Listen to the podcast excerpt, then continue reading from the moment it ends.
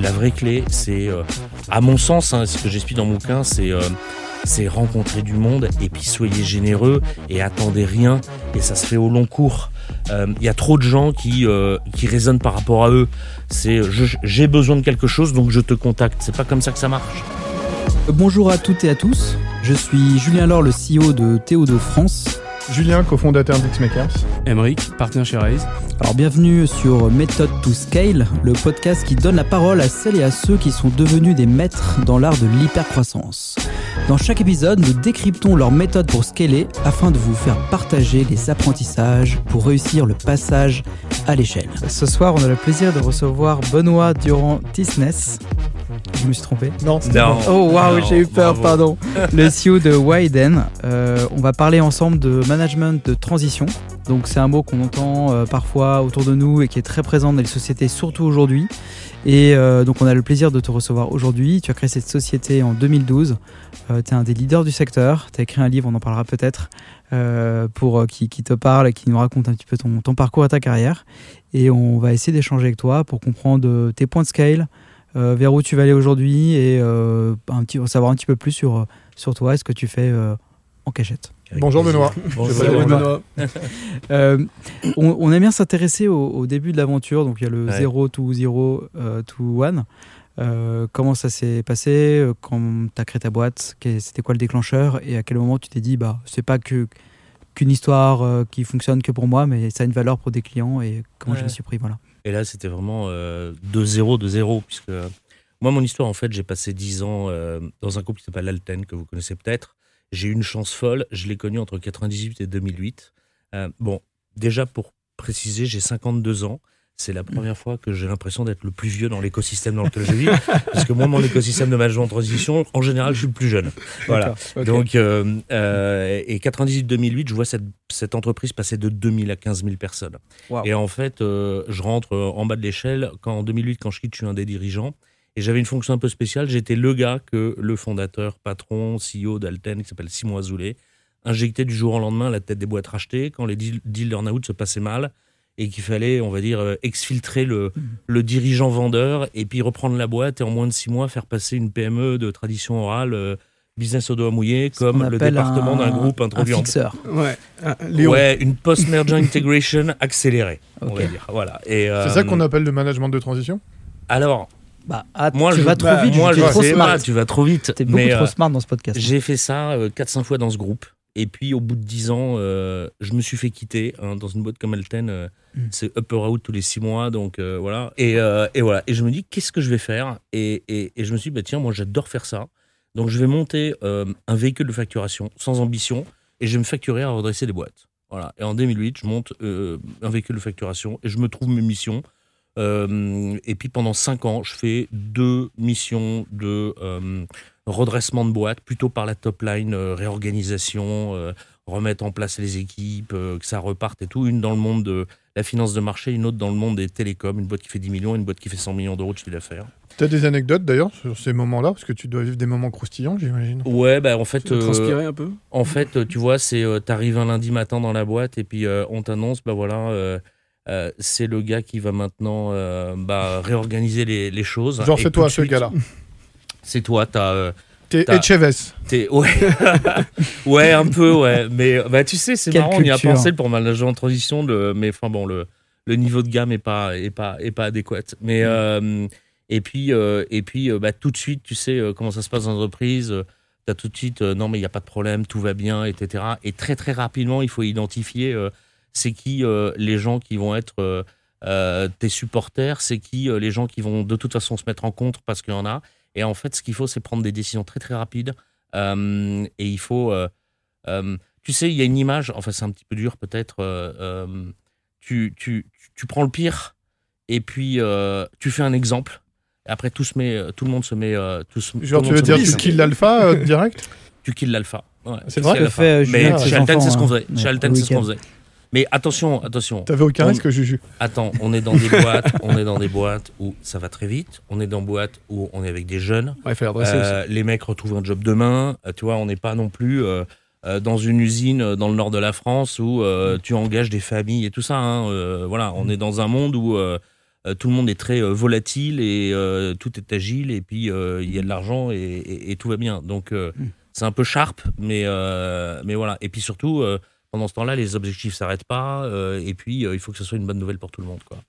C'est euh, hyper énergisant, hyper, hyper passionnant. Et puis voilà, j'ai fait ça pendant 5 ans. Et puis en 2012, je me fais trois remarques. La première remarque, c'est que ce que je fais, ça s'appelle du management de transition. Je ne connaissais pas du tout.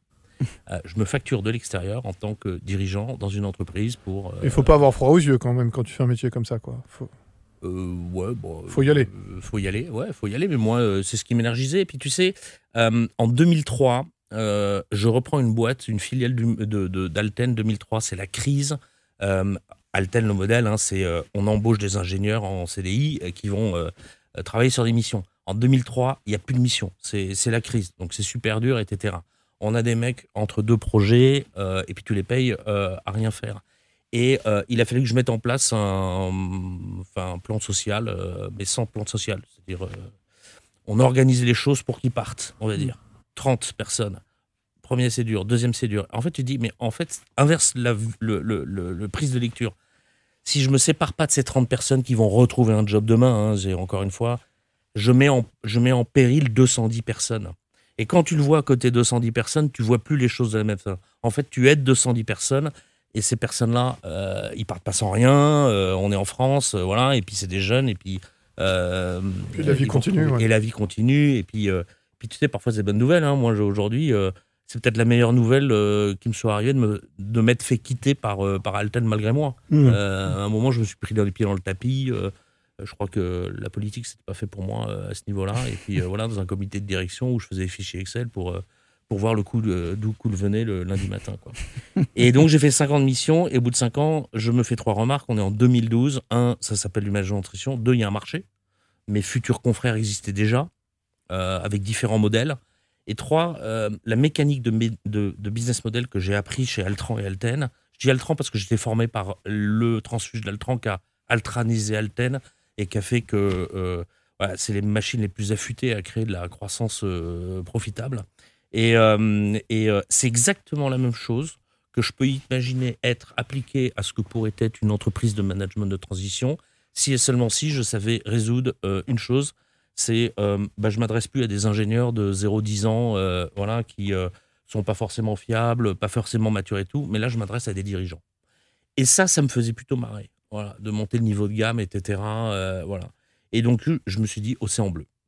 Donc bah, j'étais, j'ai annoncé à l'entreprise là, dans laquelle que, que je dirigeais, qui s'appelle AFD Technologies, qui s'est vendue depuis Accenture assez récemment du reste, euh, bah, que j'allais quitter. C'est devenu mes premiers clients. J'ai pris des bureaux euh, avenue Franklin Roosevelt. J'ai créé une marque qui s'appelle Wayden. Euh, j'ai fait, j'ai fait genre elle est super grosse euh, parce qu'il fallait exister. Bah, raconte la marque, Raconte le hack. Wayden, ça vient d'où? Alors, euh, en fait, j'avais sous-estimé le, le- la difficulté à trouver un nom. euh, parce que, en fait, euh, tout est pris .fr, .com, .npi, c'est l'enfer, etc.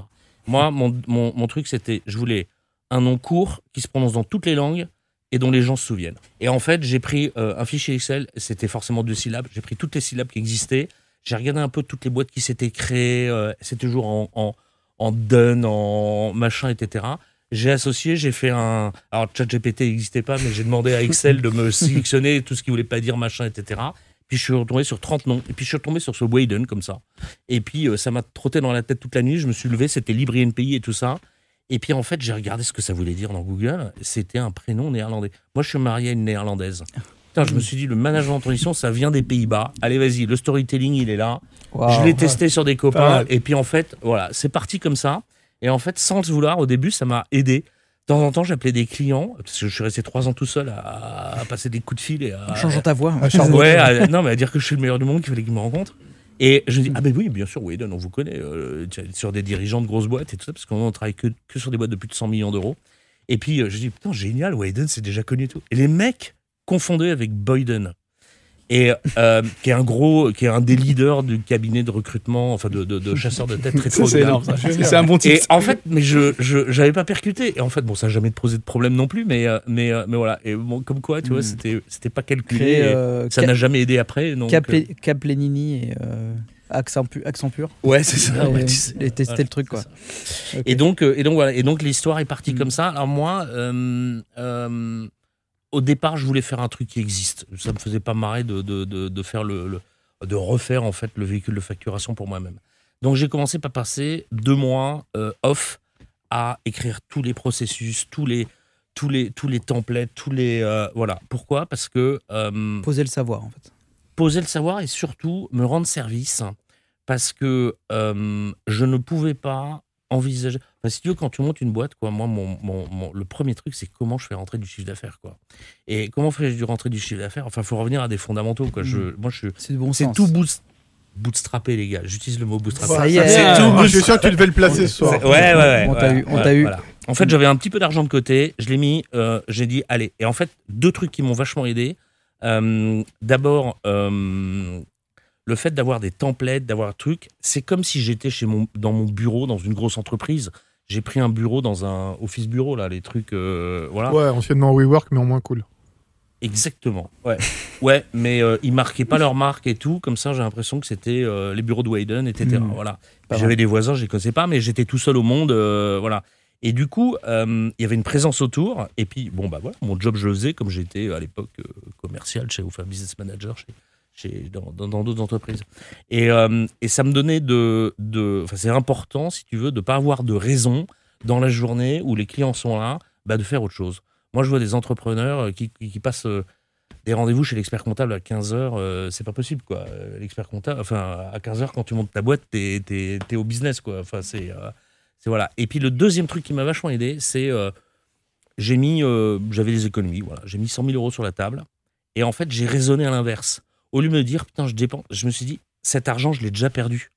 Donc, quelque part, il faut absolument, pour pouvoir le, le, le, le, le- faire décoller la boîte, il faut que tu l'utilises. Voilà, c'est, c'est, c'est l'inverse du truc normal. L'exemple tout bête, c'est euh, euh, la DRH d'un gros groupe chimique euh, qui m'appelle, enfin que, que je contacte, qui me dit ouais, ouais, je veux vous voir et tout ça. Venez à Bâle.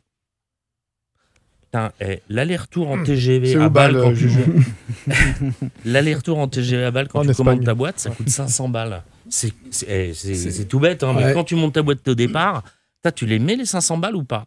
Bah ouais, tu les mets. Et tu les mets parce que bah, derrière, il y a eu euh, trois missions, etc. Elle nous a fait confiance, on a fait le plus gros retournement de DSI euh, d'une d'une- d'une- d'une euh, d'une spin-off de Clariante, etc. Mais au moment où tu vas les mettre, tu démarres, tu as ton loyer, tu as ton truc, c'est c'est- c'est- c'est- c'est pas facile. C'est Maintenant, euh, le- l'entreprise fait 10 millions d'euros et, euh, et je, je gère d'autres d'autres niveaux de, de, de, de curseur. Mais c'est voilà, c'est un truc qui est. euh, Ouais, investir pour le business, il n'y a pas à se poser de questions. Juste pour terminer sur le point, à quel moment tu as commencé un peu à. C'est quoi qui a été dur et à quel moment tu as compris que ça commençait à marcher, que ça venait vraiment hardcore pour toi? En termes de développement, Ouais, c'est-à-dire à quel moment tu étais en souffrance? Je pense que le 1, c'est quand tu commences vraiment à chier, Bah, quoi. bah, euh, je suis resté trois ans tout seul déjà, en faisant croire que c'était euh, une, Une boîte de sang. entreprise. Ouais, exactement. Et en, et, et en fait, j'avais tout organisé autour euh, pour que ça donne la perception euh, que ça existait plus largement. Et puis, assez rapidement, je me suis dit, il faut que je donne des éléments de réassurance. Donc, j'ai fait certifier ISO 9001. Euh, très rapidement, je me suis dit, mais attends, moi, je suis dans un monde de service B2B. Mon deuxième B, c'est un dirigeant. Euh, le dirigeant, je l'associe au code du luxe. Et le luxe, aujourd'hui, la perception, c'est l'expérience client. Et donc, il faut que tout soit au top. Donc, euh, je me suis dit, allez, réseaux sociaux, il faut qu'on existe. Donc, euh, j'étais un des premiers du marché en 2018 à, prendre un directeur marketing. Et, comme ça, on a accéléré la notoriété de l'entreprise. La notoriété, ça se gagne en goutte, ça se perd en litre, quoi. Et, et, et, pour moi, je suis, quand je rentre dans cette boîte, je suis, je suis comme un directeur de palace 5 étoiles. Quoi. Le moindre papier, c'est attends, il y a un mec qui peut rentrer, qui peut avoir une mauvaise perception de l'entreprise. Quoi. Et, euh, et, et- et voilà. Mais c'est avant tout, euh, euh, il est basique hein, c'est appeler des clients, leur dire que je suis le meilleur du monde, récupérer des missions et après monter une machine de guerre, peut-être à, à- à rencontrer du monde pour anticiper les chaînes. Ouais, mais t'as déjà prévu la machine de Caire au temps zéro dans ta tête. Absolument. Mais parce que je connaissais le modèle par cœur de mes vies antérieures. D'ailleurs, il va venir, j'imagine, au modèle qui Ouais. tue, parce que depuis tout à l'heure, j'ai l'eau à la bouche. Non, Ouais. non, mais ouais. Tu, tu vas l'aborder là. Ouais, bah abordons-le. euh, je pense Bah, que. ouais, là on passe sur la partie euh, du coup scale où l'idée c'est vraiment de creuser un petit peu plus euh, les, le- en fait ce que, Julien essaie de tenter de capter, mais à un moment donné où tous tes process ils commencent à craquer parce que euh, ça va un peu plus vite que prévu. Et euh, est-ce que tu t'en rappelles? Est-ce que tu peux en parler? Et ensuite Emric. euh, Ouais, puis Juju, il parlait de tout à l'heure d'une recette magique euh, qu'il avait importée. J'imagine que Emmerich va rentrer dedans. Mais en fait, euh, en fait euh, j'ai toujours anticipé euh, la structuration des process euh, pour la taille. Jusqu'à présent, euh, euh, 10 millions d'euros, on fait une centaine de missions par an. Euh, en revanche, on, recrute 1000 on, on rencontre 1000 personnes par an. Pour pouvoir sélectionner 100 personnes qui vont intervenir sur les missions, euh, je dois recru- rencontrer 1000 personnes par an. Euh, ça fait une grosse trentaine Mm. par semaine. Euh, J'ai euh, huit directeurs associés aujourd'hui qui s'en occupent avec une équipe RH. Et pourquoi je fais ça? C'est parce que tout est matrixé, euh, secteur, fonction et surtout soft skill. Vous faites pas démarrer la même personne dans un groupe familial euh, dont la décision va changer le dimanche midi autour du poulet que dans une entreprise qui est euh, euh, gérée par un fonds de prêt écoutille un peu Là, cher. là, t'es super organisé. Là, t'es, Et là, et là tu on, est euh, tout, on, voilà, on est tout processisé. J'ai euh, un CRM de malade mental avec des recherches booléennes possibles, quasiment, je ne veux pas dire d'IA, mais c'est, on, a des, on a des facilités, on les connaît.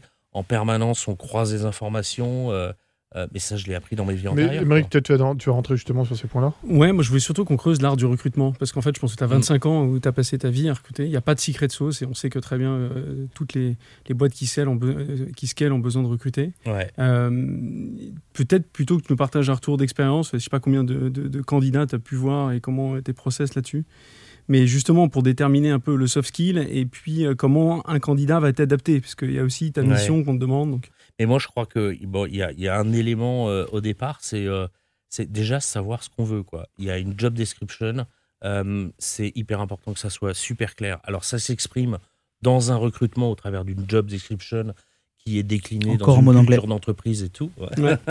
tu penses qu'on passe, on passe pas assez de temps sur les job Je, descriptions je suis marié à une néerlandaise et j'ai fait mes études au lycée international de Saint-Germain-en-Laye. Ah, C'est pas mal. Ok. Euh, Non, ce que je veux dire, on passe pas assez de temps sur les job desks tu Euh, je pense qu'en fait, dans les job desks, on est assez, consensuel et on veut le mouton à cinq pattes. Mm. Donc, on dans les entreprises, on se couvre en mettant tout ce qu'il faut, etc. Et en fait, euh, la bonne personne, elle correspond jamais à, à- elle correspond jamais à ça. Parce que, euh, donc déjà, il y a une job desk. Soit dans le recrutement, la job desk, moi, c'est des missions. Donc, les missions, euh, c'est pas tant une question de job desk au sens, euh, euh, on va dire, euh, tu vois, Voilà ce qu'il de faut, les qualités, ouais. de A à Z, c'est plus une question de soft skill et, et- et de perception. Moi, je travaille avec des gens qui ont tous des gros parcours de formation et puis un track record de, de- de super solide en management, en, en gestion de projet, etc. Ouais, mais toi, ton enjeu, c'est qu'ils s'adaptent aussi dans l'organisation. Absolument, absolument. Et ça, euh, ben, il y a l'expérience, tu vois. euh, tu disais tout à l'heure, je pense que j'ai fait le calcul là, en, en regardant, j'ai dû rencontrer entre 6 et 8 000 personnes euh, par an. En fait, la clé, c'est de, c'est de. Quelque part, c'est comme si dans l'entretien, je pose des questions et j'essaye de me mettre à la personne. C'est quoi qui l'anime fondamentalement? Voilà. Euh, je sais pas si on peut. Tu si parles peut du client ou tu parles du. Je te parle du candidat, candidat. qui est devant Candidat, moi. ouais. Le candidat. Mais le client. Moi, en fait. métier génial. Ouais. Mes candidats deviennent mes clients parce qu'il y a une volumétrie qui vont trouver un job et mes clients, ils vont se faire virer de toute façon. Donc, ils vont devenir mes candidats. Donc, au long terme, c'est les mêmes pour moi. Même chose. Et il y a un moment donné, ils n'ont pas les mêmes, euh, les mêmes objectifs. Euh, et c'est ça qu'on essaye euh, de trouver. En fait, c'est qu'est-ce qui les anime aujourd'hui? Est-ce que c'est trouver un job à tout prix et ils sont prêts à accepter n'importe quoi? Et ça, c'est un danger parce que tu sais très bien que ça dure trois mois et au bout de trois mois, tu as les plumes qui regonflent et qu'ils vont dire Ah bah oui, mais ça, je peux pas faire, etc. Et- Mm. Ouais, des pans, quoi. Hein? Ouais, un pan. Tu m'as donné l'image d'un pan. Mais c'est exactement ça. Tu vois, t'as le- t'as- t'as- t'as- t'as des petits coqs tout chétifs et puis tout d'un coup, ça redevient dès qu'ils reprennent de l'existence sociale. Pleine confiance. Moi, le gros truc que je résous, c'est l'existence sociale. Euh, J'ai des gens qui ont plus de 45 ans. Malheureusement, en France, c'est comme ça. Euh, C'est pas comme ça dans les pays anglo-saxons. Il y a une espèce d'obsolescence programmée du, du- du cadre au-dessus de 45 ans. Et c'est bien dommage parce que ces gens-là, ils ont des choses que quand on est plus jeune, on n'a pas. Ils ont de l'expérience et ils ont de la résilience. Ils sont capables de. de- de- de- On l'a vu dans le Covid. hein, euh, on, a des gars qui ont tenu la barre euh, de manière euh, fantastique. euh, et puis voilà. C'est intéressant de faire un focus là-dessus parce que je sais que c'est ta passion et tu as écrit un bouquin Ça va rebondir après 45 ans. Ouais. Qu'est-ce que tu leur trouves aux gars après 45 ans et en quoi tu dis qu'il faut savoir se préparer? Obsolescence programmée, c'est intéressant. Ben, en fait, euh, si tu veux, le constat il est qu'aujourd'hui, euh, en France, euh, allez, schématiquement, après 45 ans, tu vas te faire virer. On le veuille ou pas, c'est comme ça. Et c'est pas de ta faute. Contrairement, il y a une vingtaine d'années, euh, enfin, moi, quand j'étais. euh, enfin, on a tous après. Ouais. Quel âge Moi, j'ai 52, les gars. Euh, euh, euh, en gros, euh, tu sais, on dit Ah ouais, mais attends, il est disponible, on veut quelqu'un qui est en poste parce que euh, sinon, c'est que c'est pas un bon et tout ça. Aujourd'hui, c'est plus vrai. Il y a un moment donné, il faut toutes les entreprises doivent se transformer et dans la transformation, euh, c'est pas le temps les outils que les hommes. Et à un moment donné, il faut des nouvelles têtes. Voilà. Et donc, il y a des gens qui se font sortir de l'entreprise et on accepte d'autres personnes qui ont déjà fait d'autres euh, la même chose ailleurs. Hein, c'est pas voilà. Et euh, et, euh, et, et on s'aperçoit que ben, on est, on, on- tout le monde va se faire sortir. Enfin, voilà, Ouais, Il y, a- il y a aussi, attends, on parle beaucoup de jeunisme, hein, les startups, etc. Il faut que ça soit jeune et il y a un peu un côté. euh, toi, ce que tu dis, c'est que c'est quoi? Donc les gars, ils perdent confiance après après Ma 45 ans. perception, enfin moi je vois la perception de mon prix, mon prix c'est que des entreprises de plus de 100 millions d'euros. Euh, donc il y a du jeunisme, mais moi je travaille avec les équipes dirigeantes et, et- et je vous parle de ce spectre-là euh, qui, est, qui, est, qui est pas forcément celui des startups. euh, Ouais, justement, ça fait du bien. voilà. Ouais. Et voilà. Et, euh, et euh, je sais plus ce que je voulais dire. Non, mais en tout Euh, cas, je, reviens juste sur un point, excuse-moi, parce qu'un point commun que tu as avec les startups, une startup qui passe scale-up, d'un coup, elle a un gros volume de recrutement. Ouais. Comment tu as géré ça, toi? Parce que tu te dis, tu vois 8000 candidats? En fait, euh, non, j'ai vu 8000 Ah oui, candidats en d'accord. 25 ans. de- mais euh, je rencontre, je rencontre entre 3 et 10 personnes par semaine. Tu as une secrète sauce là-dessus, une organisation Ah spécifique bah, il faut euh, euh, une équipe RH de sourcing euh, qui est une machine de guerre et qui va sélectionner CV ou les appeler et les mettre en rendez-vous. Et puis après, faut. En fait, c'est la volumétrie qui crée la solution. C'est, c'est, tu, en fait, tu sais, c'est toujours le truc. tu veux toujours optimiser à dire attends, voilà, il me faut un pour un, voilà. Mais on sait très bien dans la prospection commerciale, fondamentalement, historiquement, quand tu contactes 100 clients en haut, tu as deux rendez-vous. Et euh, dans le sourcing, si tu veux avoir la bonne personne, que tu le veuilles ou pas, faut faire 10 entretiens. Tu fais 10 entretiens, faut aller voir sourcer, j'en sais rien, euh, en fonction des métiers, euh, 50 personnes, etc. Donc en fait, il y a un moment donné, il faut pas trop optimiser les choses et accepter euh, de rencontrer des, des gens qui peuvent être des opportunités pour autre chose aussi. Accepter hein. un peu de Mm. gaspillage, euh, Ouais, c'est accepter du- dans ouais. ton job. en fait. Voilà, si tu optimises trop, euh, on est dans un people business. Et le people business, c'est un truc qui est pas. euh, putain, c'est pour ça peut-être que les IA, elles auront jamais euh, une âme. C'est parce qu'il y a, il y, a, il y a Ouais. pas forcément de la vérité. euh, voilà. Et tu peux revenir sur ton bouquin Pourquoi euh, 45 ans Pourquoi tu t'es posé ces- Allez, ces- ouais. cette question et tu as envie d'écrire un bouquin là-dessus? 45 ans, c'est parce que c'est le, c'est, c'est, c'est, c'est deux raisons. C'est à la fois le spectre où on commence à prendre des, des, des fonctions de management et dirigeants. Puis l'autre, c'est mon éditeur qui a voulu 45 ans pour augmenter un peu Ouais. les choses. Mm. Mais, euh, mais, euh, mais en fait, vous voyez, euh, moi, je suis dans un monde qui a une vraie charnière générationnelle en ce moment. Les gens qui sont en poste, ils ont plus de 45 ans. C'est ma génération et celle d'après. C'est des gens qui sont pas digital natives, euh, qui croient que le, le, le digital, c'est faire des clics sur les potes dans LinkedIn, etc. Et qui flippent, en fait. Et qui, ils ont tous peur parce qu'ils se disent, en fait, leur pire, c'est, leur pire pain point, c'est est-ce que je vais arriver à faire la passerelle pour arriver à la retraite? Alors, en Mm. plus, on, parle de la. Voilà. Ouais, dans la repousse. Et puis, euh, faut pas oublier, en 2025, les premiers millennials, ça arrive à 45 ans. Donc ces gens-là, ça va devenir mes clients et ça va devenir mes candidats. Et c'est eux qui vont prendre et ils arrivent avec d'autres euh, perceptions. Voilà. Et moi, je, vis des moments géniaux chez, chez Wayden dans la transfo. C'est que euh, je pense que sur le marché, moi, je suis dans un écosystème où tous mes confrères, ils sont plus âgés que moi. Alors, je le dis avec beaucoup d'humilité. Il y a des gens qui réussissent très, très bien. Mais euh, moi, j'ai les, les antennes ouvertes en, en permanence. Je vous donner un exemple. Euh, samedi dernier, je ne sais pas si vous avez lu les échos, il y a un article d'une page, le grand entretien, Luc Julia, fondateur de Siri, euh, il nous fait un truc sur les IA. C'est la première fois que je comprends les IA génératives. euh, Ouais, il a écrit un très manière- bon bouquin. Voilà. Oui, il l'a vulgarisé. Eh ben, L'intelligence artificielle n'existe pas. lundi, je lui ai fait un mail. euh, mardi, il m'a répondu. Il y a deux heures avant de venir. T'es sûr que c'est pas rencontré- Siri qui t'a répondu? C'est Luc Julia. Je l'ai rencontré à Paris. euh, il y a deux heures, il m'a. Voilà. Et je lui ai dit voilà, moi, je suis un entrepreneur. J'essaie de trouver des idées. Ouais. Qu'est-ce que vous me conseillerez de faire, etc. euh, voilà. Donc. euh, Ouais. Voilà. Et je- on est obligé de se comporter comme ça euh, dans un monde qui de charnière. moi, là, entre les Curiosité, euh, curiosité s'intéresser. Curiosité, douter. Moi, je doute aussi. Je- Est-ce que c'est moi qui ai raison? Euh, Voilà, je le partage beaucoup avec mes équipes. euh, C'est c'est hyper important. euh, voilà. Et qu'est-ce que tu dirais comme conseil à ceux justement qui ont 45 ans? Tu dis qu'il faut qu'ils se préparent, tu dis que de toute façon c'est un peu inévitable, et donc euh, Voilà, c'est inévitable. Non seulement ça t'est arrivé, mais en plus ça va te réarriver. Le constat, c'est que les gars se préparent pas. Tu sais, c'est moi j'ai des gens un truc. Oui, alors euh, maintenant que j'ai un peu de temps, je vais réactiver mon réseau. Bah, Ça c'est foutaise, ça Mhm. marche pas. quoi. C'est de toute façon le réseau ça te décrète pas euh, et ça voilà, on, on, le maîtrise pas. Moi je conseille deux choses. Bah déjà n'ayez pas peur euh, parce que ça arrive à tout le monde et euh, votre copain, il n'est pas en train de vous juger, il est juste en train de se dire, Ah, pourvu que ça m'arrive pas à moi, quoi. Donc, de toute façon, voilà. Et donc, autant l'embrasser et se mettre en mouvement tout de suite. Et la vraie clé, c'est, à mon sens, hein, ce que j'explique dans mon bouquin, c'est, c'est rencontrer du monde et puis soyez généreux et attendez rien. Et ça se fait au long cours. Euh, Il Mm. y a trop de gens qui, euh, qui raisonnent par rapport à eux. C'est, euh, j'ai besoin de quelque chose, donc je te contacte. C'est pas comme ça que ça marche. C'est comment je peux t'aider. Je- voilà. je- Pour revenir, parce que j'essaie aussi, de... le thème du podcast, c'est aussi, de comment on scale. Ouais. Donc, top la vision RH, mais euh, tu sais, tout à l'heure, tu parlais, je t'avais coupé à un moment donné des, des outils, des process que tu avais mis Ouais. en place. Dès le début. Tu- Ouais, tu peux faire un petit focus là-dessus, parce que je pense que c'est intéressant. Comment tu as, conçu une boîte, euh, on dirait, pour 1000 personnes, alors que tu étais Ouais. tout seul? Alors, moi, j'ai, moi, j'ai une, euh, j'ai une vision, tu vois, par rapport à mon métier. Euh, je suis dans un métier, il faut, voilà, très endogame, euh, on va dire très haut de gamme, endogame aussi. Ouais, c'est attention un aux tout mots petit marché. compliqués avec Juju. C'est un, tout, oui, un tout petit marché. hein. Le leader du marché fait 50 millions. Nous, on fait 10 millions. On doit être numéro 4 ou numéro 5 dans D'accord. management premium. Euh, Il y a une ligne de flottaison qui est la vision de mon client. Tout ce qui est au-dessus, comme je suis haut de gamme, ça doit être hyper premium personnalisé et j'ai des directeurs associés qui gèrent ça. Tout ce qui est en dessous, c'est automatisé. C'est-à-dire, on a parlé des RH, j'ai euh, une base complètement autorisée avec des recherches booléennes. J'ai un CRM. Aujourd'hui, nous, on est carrément Recherche passé. Boolean. C'est, tu sais, quand tu rentres des mots et puis ça te recherche dans le D'accord. CV, euh, même des PDF accrochés. T'as quel âge, euh, Julien?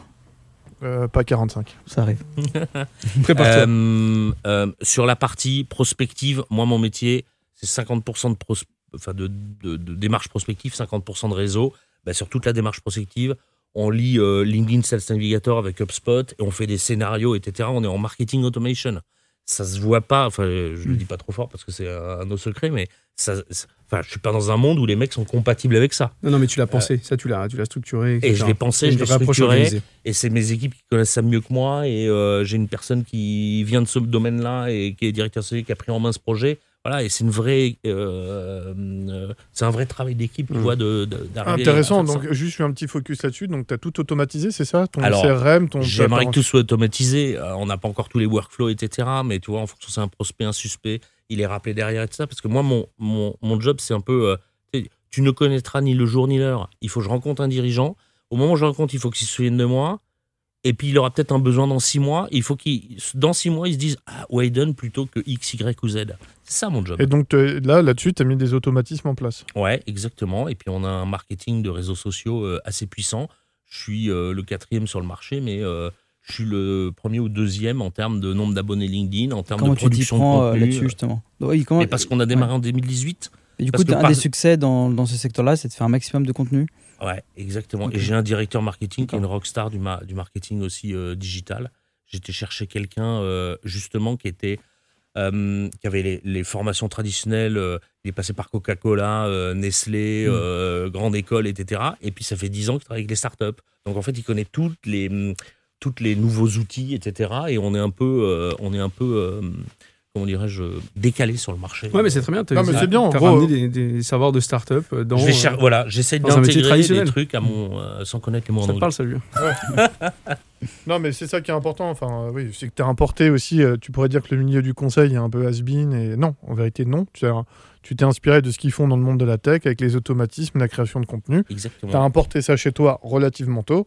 Et c'est ce qui te donne un temps d'avance sur les mastodontes du marché. Et regarde, euh, regarde avec là ce truc de, de, de, de chat GPT, euh, comment est-ce que je fais pour euh, générer euh, mes contenus euh, en marketing, euh, euh, production de contenu, et puis comment euh, je ne peux pas les aider, euh, mes managers de transition sur les missions, à avoir euh, plus de, de, de, de learning et plus de solutions aussi. Tu vois, il y a plein de choses qui pourraient Ouais, se toujours en alerte. aussi.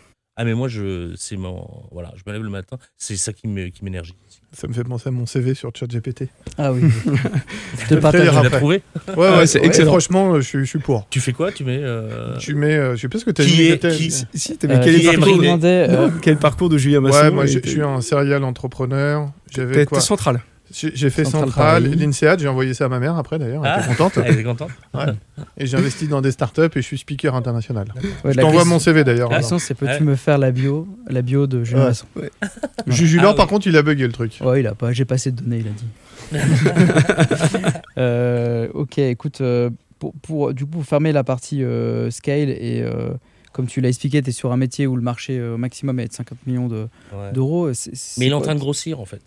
Qui, et qui va fait, grossir euh, euh, avec le temps probablement. Mon ouais. marché est un marché très domestique, mais qui se euh, qui devient un vrai besoin des entreprises et qui est elle aussi une vraie solution de travail pour les pour les seniors. Excuse-moi, j'ai une question qui me, depuis le début qui me taraude. Je voulais placer ce mot-là aussi. Magnifique. Euh, tu m'avais dit qu'il y avait une secret de sauce, un business model qui tue chez Alten et que tu as importé chez toi. C'est quoi cette fameuse secret de sauce? C'est ça, c'est l'automatisme C'est la capacité à faire de la croissance rapide, c'est-à-dire eux, ils ont, enfin, les gens d'Altran au départ ont industrialisé le fait de rencontrer beaucoup de clients, rencontrer beaucoup de monde et organiser, très processiser la mise en relation et le suivi de mission derrière. C'est ce qu'on a vu chez Mantou avec Olivier Brouan. Mais ils font ça comment Avec de la techno Toi, J'essaie de visualiser le truc. Olivier Boubrouan, on a travaillé ensemble. euh, pour moi, c'est un, c'est un, c'est, enfin, c'est un, Un ovni. c'est un ovni. euh, je l'admire beaucoup. On est très très copains. On échange beaucoup de Ah. choses. euh, voilà. Euh, moi, je suis pas capable de monter une boîte de 800 millions d'euros. D'ailleurs, c'est même pas mon ambition. Mais je l'admire parce que il est tout le temps en train d'avoir des nouvelles idées. De voilà. Ouais, très bon Vous l'avez podcast, hein. reçu. Ouais, Ah, ouais, on l'a reçu. D'accord. Du coup, c'est quoi le, toi, ta next step, la prochaine là? Comment tu l'imagines euh, pour toi, pour ta boîte? Écoute, euh, tu vois, moi, la taille de mon marché, euh, mon idée, c'est en 2025, euh, je me positionne dans le, dans le top 3 des acteurs premium du management de transition, euh, avec de la croissance rentable. Euh, voilà. Pourquoi? J'ai pas une ambition de faire du Olivier Bourran ou du Mantou, euh, parce que euh, j'ai envie, j'ai une famille, j'ai des copains, euh, j'ai plein d'activités euh, en dehors, euh, et on s'est rencontrés comme ça avec Emeric, euh, voilà. Ah. Et, euh, Un petit et- truc croustillant et- ou pas du tout Non, non, pas du tout. On pourra le couper au montage. Il faudra le couper au montage. et, euh, et, euh, et voilà, mais euh, je me lève le matin. euh, tant que je me lèverai le matin en me disant euh, Putain, c'est génial, euh, euh, je vais au boulot et euh, j'ai plein d'idées, je les mets en œuvre, euh, je continuerai. Chouette. Et euh, il y a un bouquin que tu, tu recommandes à nos auditeurs. En... Bah, le mien. et le tien. Bah, Le fais un peu de mien- pub, c'est le, moment. mien- Le mien Ouais. euh, il s'appelle Savoir rebondir après 45 ans et euh, voilà, c'est assez pragmatique et j'essaie de donner des clés sur, sur quoi faire et comment s'y prendre, non pas quand vous arrive, mais quand ça vous arrive, d'avoir déjà une petite vitesse euh, pour pas se faire prendre par la patrouille. Pour ce- c'est un contenu rémunéré par l'éditeur, nous sommes obligés de le dire à nos auditeurs. Oh, eh, si tu savais, on n'écrit pas un bouquin pour gagner de l'argent. hein. Pas directement. Ouais. Et euh, est-ce que tu as une personne que tu as envie de inviter dans Mais ce fauteuil? On en a parlé, euh, j'avais dit Olivier Bourrand. Mais Ah, on ouais, mais Olivier déjà, Bourron, on ouais, l'a déjà eu, un autre. Tu, tu vas euh, nous. je- j'ai pas.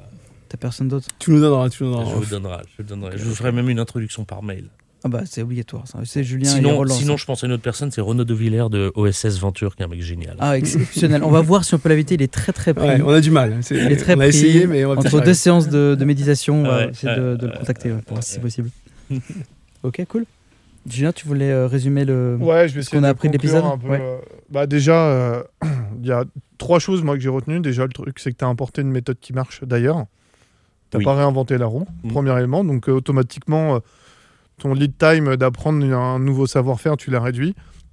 J'ai bien aimé ton, hack, euh, peut-être sans le faire exprès, mais du branding, où tu les jouais euh, américains euh, d'entrée de jeu et c'est passé, quoi. Ça, c'est top. Donc le coup de ta marque, je trouve assez malin, en tout cas, et on n'en parle pas assez. Et troisièmement, c'est comment tu as importé toutes ces méthodes de start-up. Donc, on a beaucoup parlé des RH avec Emric. Mais moi, je trouve que c'est intéressant, c'est comment tu importes des techniques d'automatisation, de création de contenu qui sont encore, et je le dis là aux auditeurs, très peu contenus dans l'univers euh, des industries, et des, enfin, d- industries au sens large classique. Et que toi, tu t'es inspiré de ça et tu as été chercher des talents là-dedans pour finalement euh, voilà, créer quelque chose qui soit plus fort et avoir un petit temps d'avance sur tes concurrents. quoi. Exactement. Et euh, T'as t'as- t'as quoi à la gorge aujourd'hui? euh, je peux pas tout te dire euh, Ah, T'as t'as- t'as- devant tout le t'as monde. mangé trop de Mr. Ouais. Freeze? Non, une petite voix de crooner. Ouais. Et euh, est-ce qu'il y a, il y a une activité que tu fais euh, pour te, enfin, tenir le rythme d'un job euh, très exposé comme le tien, euh, que tu pourrais nous partager? Euh, non, tu sais quoi euh, J'ai un coach des copains, depuis ouais. 6 ans et deux heures par semaine, euh, je me mets dans une salle tout seul avec lui et j'achète ma santé pendant 10 ans. C'est Voilà. quoi que tu fais pendant deux heures dans Euh, une salle? Avec un coach, des trucs de foncier, de, Ah ouais. de, de pompe, d'abdos. Ah oui, un coach sportif, Ouais, on un coach précise. sportif, Deux ouais. heures par ouais. semaine. Après, euh, si on parle de coach, je me fais en je suis en permanence en train de rechercher des gens qui vont m'améliorer, où je pourrais penser différemment, où je pourrais voir de voilà. D'où toutes les rencontres que tu fais avec Luc euh, euh, Alors là, c'est parce que je l'ai, c'est une demi-heure là, c'est pas, mais tu vois, c'est euh, intéressant. là je sors d'un coaching euh, avec un gars qui s'appelle Christophe Bourgois Costantini, euh, qui parle des 10 intelligences de l'homme et, euh, et j'ai fait 10 séances avec lui et, et voilà et je pense que j'ai, j'ai, voilà, j'essaie de voir en permanence est-ce que c'est, est-ce que je peux pas me remettre en question pour voir les choses différemment et avoir des nouvelles idées? Voilà. Claire, bah merci, merci beaucoup pour le partage. Génial, Merci merci, beaucoup, beaucoup. Merci.